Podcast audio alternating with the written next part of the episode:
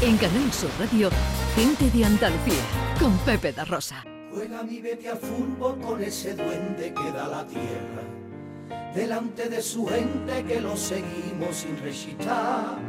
Si gana viva el Betis, si pierde que viva el Betis. Que viva el Betis bueno es el grito de hermandad. La premisa es el día de un partido en el que juegan Betis y Sevilla. Cuentan las lenguas antiguas que un 14 de octubre nació una ilusión. Pero además es día de elecciones.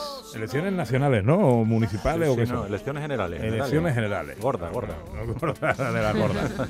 bueno, eh, por repetir un poco la sinopsis y, y- y poner al público en, en situación hasta donde puedas leer qué ocurre en Derby de Pues, Ramos. bueno, en nuestro derby de Ramos nos encontramos evidentemente en un domingo de Ramos, pero un poquito atípico porque nos vamos a encontrar también con ese derby Sevilla-Betis el mismo día y nos vamos a encontrar también con eso que hemos comentado ahora, esas elecciones generales. Entonces hay dos personajes que van a votar a esas elecciones generales, que son Salvador y Currito, que cada uno pues tiene su manera de vivir ese día especial, claro, porque Salvador es el personaje cofrade, es, le encanta la Semana Santa, él vive por y para la Semana Santa, y entonces se presenta allí para votar, se encuentra con nuestro currito, que es un bético, pero vamos, de carnet de toda la vida, y claro, mm, empiezan a pasar cosas, porque por lo que sea, los vamos a dejar encerrados el día más importante para ellos de todo el año. Ajá.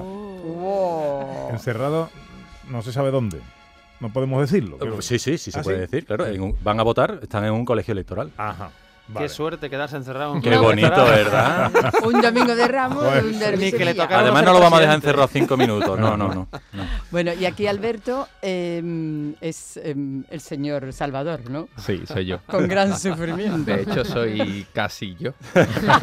Doy fe, doy fe de que es casi él. Está inspirado en ti, Está ¿no? muy inspirado en mí y, y además eh, digo cosas que a lo mejor como Alberto Maldonado no puedo decir, evidentemente llevadas a- al humor, al extremo, pero Claro. sí, yo soy igual de jartible que Salvador y, y me ha encantado hacer de Salvador y escribirme el personaje para mí.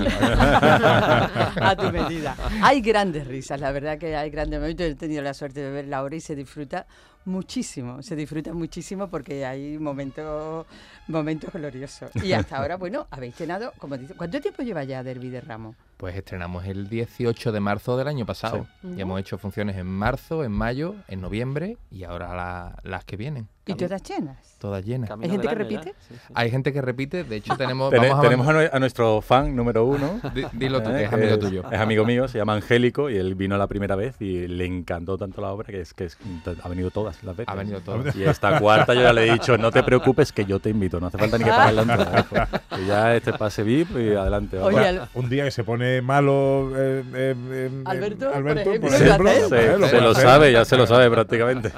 Oye, Álvaro, y, y tú como director, siendo Alberto el autor de la obra, siendo el protagonista, mm, aún así lo has tenido que centrar. Eh, sí, claro. hombre.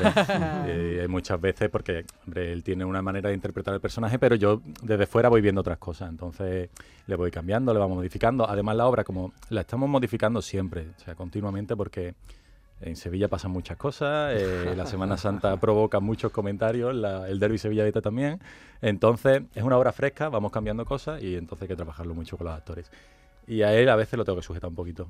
Sobre todo, recuerdo al principio que él se venía muy arriba y todo era como gritando, se venía y yo le decía, tío, como estés así toda la hora es que no aguantas, es que te vas a morir en el segundo acto.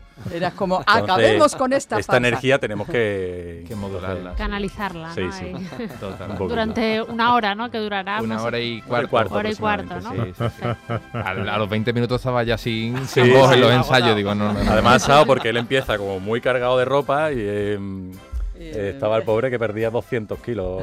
eh, lo con, que lo, falta, con lo que le sobra, eh, vamos, que le sobra muchísimo.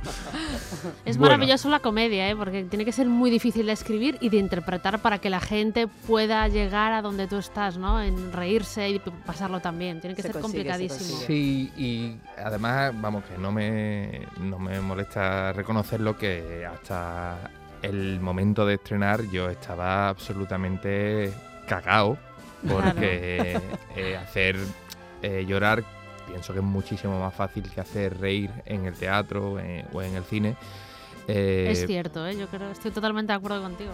Y entonces, pues tú puedes tener un texto que en tu casa sea maravilloso, pero si después no conecta con el público en el teatro, la gente no se ríe, no le llega. Claro, eso. estás sí. perdido. Un segundo de silencio en Que esa eso- risa eso- que tú esperabas. Eso debe Uf, ser la peor pesadilla de cualquier claro, autor o intérprete, que estés haciendo una comedia Que nadie se ría en, ría. en un patio de butacas lleno, Exacto. además. En un patio de butacas lleno. Lo que pasa es que yo creo que además en el estreno tuvimos la suerte de que fue eh, en la primera escena se enciende un foco y se ve el la silueta del personaje, ¿no? No voy a decir nada más. Ujú. Pero fue encenderse el, el foco y la gente se empezó a reír. O sea, fue como, o sea, ni, no lo esperábamos para nada. Normal que, bueno, presentes un poco el personaje, lo vas conociendo y te va haciendo gracia.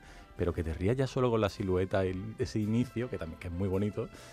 No sé, ya Ca- yo creo cambia, que cambia para el actor eh, cuando estás haciendo la función, digamos, a ciegas con, relación a la reacción del público, es decir, no sabes si el público al gag va a reaccionar o no, a cuando ya llevas varias funciones y sabes que ahí siempre cae una... eh, Cambia tu... Tu, eh, tu, tu rictus de, actor cuando vas a soltar la gracia, el efecto, el chiste. Es que además, Pepe, no se sabe nunca si el público que viene es cofrade, es futbolero, es las dos cosas o no es ninguna de ellas. Mm. Porque tenemos la suerte de que al final, Ana lo puede decir, te ríes más de las situaciones que les pasa a los personajes que de las bromas en sí, porque hay bromas que son pues solo para los cofrades, solo para los futboleros, pero la mayoría, la gran mayoría, es para todo el mundo. Entonces, cada función es un mundo, no tienes ni idea de, de cómo el público va a recibir las bromas de cada tipo, claro. ¿Cuándo son eh, las funciones que están, aunque esté ya casi todo vendido, pero bueno, 23 de febrero y 2 de marzo. Quedan algunas entradas todavía en giglon.com, giglon.com, o pones en Google entradas Derby de Ramos y te salen los, Sí, lo los primero. primeros enlaces. La del 23 es la que Es la de es San benéfica, Gonzalo. ¿no? Sí. A beneficio de San Gonzalo. Ahí está. De la hermandad de mi ahijada, ¿eh? de mis sobrinas La y de bolsa, mis la bolsa de caridad de Ah, San Gonzalo. Qué bueno. Bueno, pues eh, bueno, quedarse hasta hasta la una por lo menos. ¿no? por supuesto, Eh, estamos en casa. Sí, sí, además os invitamos ahora a meteros en el jardín de David Jiménez. En Canal Sur Radio, gente de Andalucía, con Pepe da Rosa.